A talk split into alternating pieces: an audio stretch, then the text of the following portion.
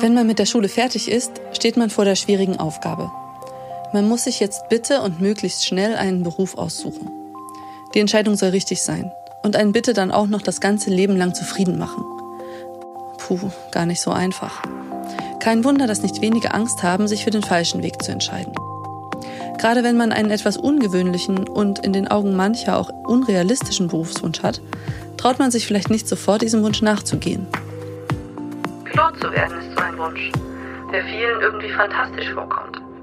Er steht in einer Reihe mit Astronaut und Superheld und anderen Berufen, die man sich als Kind so erträumt hat. Dabei ist er aber wesentlich leichter zu erreichen als die eben genannten. Heute spreche ich mit Matthias Lehmann. Er hat sich erst relativ spät, nämlich nach seinem Studium, dazu entschieden, seine Leidenschaft für das Fliegen zum Beruf zu machen und doch noch Pilot zu werden. Eigentlich war das Fliegen nämlich nur eine willkommene Abwechslung neben dem BWL- und Logistikstudium und der Arbeit in einer Spedition. Aber irgendwann wurde die Leidenschaft so groß, dass er keinen anderen Weg mehr gesehen hat.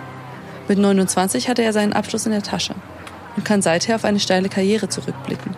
Heute ist er Geschäftsführer einer der Flugschulen der European Flight Academy am Standort Rostock-Lage.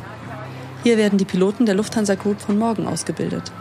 Ich unterhalte mich mit ihm über den späten Start in den Traumberuf, die Vorteile, die es bringen kann, wenn man beim Einstieg etwas älter ist, und über das Fliegen in Teilzeit.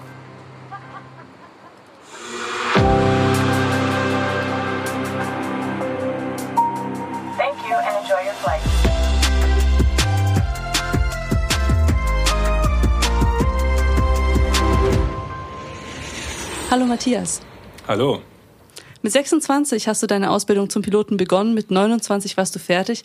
Sag mal, bist du damit nicht ein bisschen spät dran gewesen? Ja, im Nachhinein hätte man natürlich direkt nach dem Abitur anfangen können, aber äh, ich habe mir zuerst in den Kopf gesetzt, Betriebswirtschaft zu studieren und äh, später mein Hobby zum Beruf zu machen. Und äh, so kam es. Mhm. Wer hat dich denn damals zum Fliegen gebracht? Ein Freund hat mich mit zum äh, Flugplatz genommen, wo er selbst aus Hobby äh, seine Runden gedreht hat und ich war sofort begeistert, habe mich dann entschlossen, auch äh, zunächst die Privatpilotenlizenz zu erwerben, also aus Hobby und später wurde daraus ein Berufswunsch. Du bist also über Umwege zu deinem Traumjob gekommen. Ähm, hast du das Gefühl, dass deine Erfahrungen aus deinem früheren Leben, also aus der BWL zum Beispiel oder aus der Logistik, dir in deinem heutigen Beruf irgendwie weiterhelfen? Auf jeden Fall. Erstens äh, beim Fliegen selbst äh, bin ich natürlich mit 29 äh, dann ein reiferer Mann gewesen, als ich es mit Anfang 20 gewesen wäre. Äh, und hinzu kommt die Tatsache, dass ich heute hier sitze in dieser Doppelfunktion, also Pilot und Geschäftsführer, wäre sicherlich nicht möglich ohne diese zweite Ausbildung vorne dran. Mhm. Hat es dir denn auch bei den Auswahltests für die Pilotenausbildung was gebracht, dass du schon ein bisschen älter warst? Im Nachhinein schwer zu sagen. Ich glaube persönlich ja, aus den eben genannten Gründen. Äh, ich war natürlich als Persönlichkeit äh, reifer und gefestigter und konnte deshalb wahrscheinlich die Psychologen besser davon überzeugen, dass ich der richtige Mann war. Mhm. Glaubst du denn, dass es bestimmte Eigenschaften gibt, die jemanden ganz besonders zum Pilotsein befähigen? Äh, man muss einfach eine ausgewogene Persönlichkeit mitbringen. Schlecht ist zum Beispiel, wenn man äh, ständig äh, unter die Decke geht wegen Kleinigkeiten. Das wäre nicht ausgewogen. Man muss natürlich ein bisschen Grundverständnis für physikalische Zusammenhänge mitbringen. Man muss ein bisschen Kopf rechnen können, man sollte ein bisschen Englisch können. Das sind so die ähm, Dinge, die man erlernen kann. Und unterm Strich tragen viel mehr diese Begabung in sich, als es äh, junge Leute glauben. Mhm.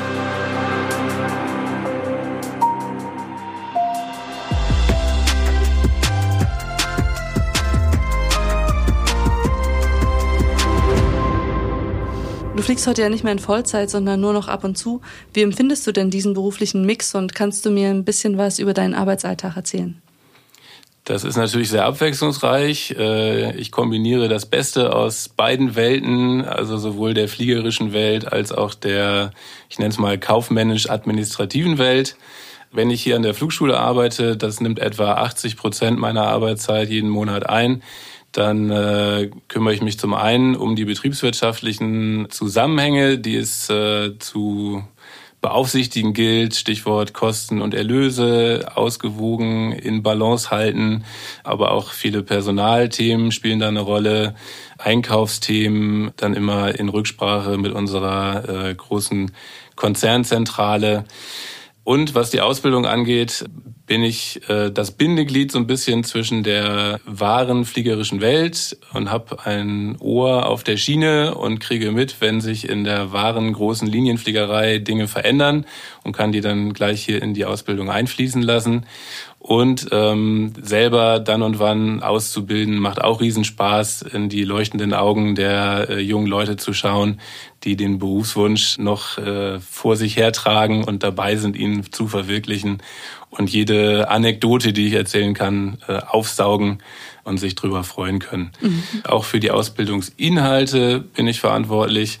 Das heißt, ich setze mich mit dem ganzen Regelwerk auseinander und sorge dafür, dass all das, was wir machen müssen, auch in der praktischen Ausbildung äh, umgesetzt wird und in der Theorie genauso. Und dann bleibt immer noch ein Umlauf im Monat, nennen wir das, rund vier Tage im Monat, die ich Linie fliege für die Lufthansa Cargo. Und das macht auch dann besonders Spaß, weil dann kann ich mich wirklich drauf freuen, weiß, in den drei, vier Tagen bin ich nicht erreichbar und bin tatsächlich in einer anderen Welt. Und wenn du fliegst, wohin verschlägt es sich dann immer?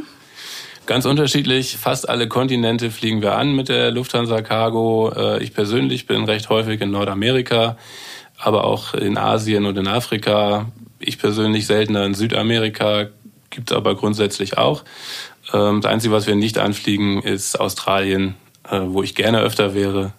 Aber das ist leider sehr weit weg.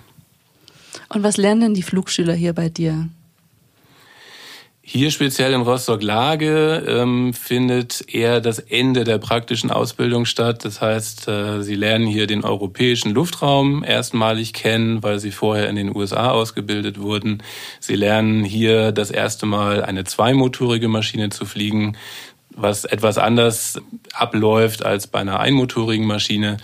Und ähm, ja, sie kriegen hier den Feinschliff äh, für die abschließende praktische Prüfung, die dann ein Prüfer des Luftfahrtbundesamts abnimmt. Mhm. Und jetzt fliegst du ja einmal im Monat noch Lufthansa Cargo. Du fliegst die Boeing MD-11, habe ich gehört. Warum kannst du eigentlich nicht vom Fliegen lassen?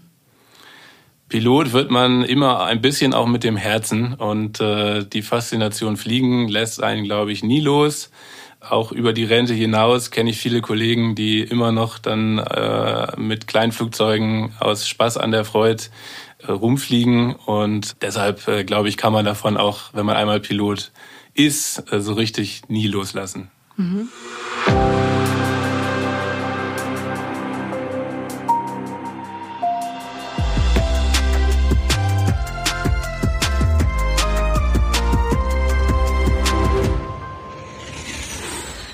Schluss möchte ich gerne noch eine kurze Schnellschussrunde mit dir machen. Ich stelle dir ein paar Fragen und du antwortest wie aus der Pistole geschossen das erste, was dir dazu einfällt, okay?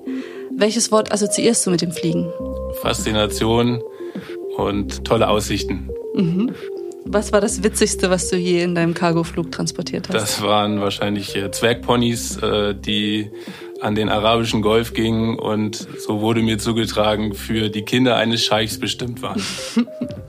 Und äh, gibt es ein Lied, das du besonders mit dem Fliegen verbindest? Oder hast du immer einen bestimmten Ohrwurm, wenn du fliegst? Beim Fliegen selbst kann man natürlich keine Musik hören, aber äh, an meinen Job muss ich immer denken, wenn ich Reinhard May mit Über den Wolken höre. Mhm. Und was war dein schönster Moment beim Fliegen? Schön ist jedes Mal, wenn man an einem grauen Wintertag aus den Wolken sticht und in der Sonne sitzt. Ähm, schön sind auch äh, besonders die Nordlichter auf dem Nordatlantik, also rund um den Nordpol gibt ganz viele Momente und tolle Eindrücke, die man fast auf jedem Flug mitnimmt. Danke dir fürs Gespräch.